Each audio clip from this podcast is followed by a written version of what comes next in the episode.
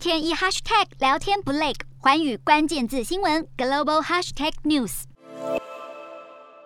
三月九号，美国总统拜登签署行政命令，下令研究正在爆炸性成长的数位资产，不只表态将良性监管比特币等加密货币，更要严议发行数位美元的可行性。已经获得美国联准会跟证管会等机关支持。中央银行数位货币 CBDC 被视为是数位化的现金，概念与数位支付类似，不同的是 CBDC 将由各国央行来管理，而非由私人公司提供服务，所以有别于。于主张去中心化而没有管理机构的加密货币。二零一九年，脸书宣布计划推出加密货币 Libra，还打算绑定一篮子主要国际货币作为储备，引发各国监管担忧，使得全球央行也加速讨论开发 CBDC。目前，全球有九个国家全面推出 CBDC，而最具代表性的包括加勒比海、巴哈马的沙元，还有最新发行数位奈拉的非洲奈及利亚。另外，包括俄罗斯、印度跟南韩等十四个国家都在先导计划阶段，其中中国大陆动作最大，加油能用，便利商店也能用。中国当局早从二零一九年底就推出数位人民币试点，并且以北京冬奥为大型试验场，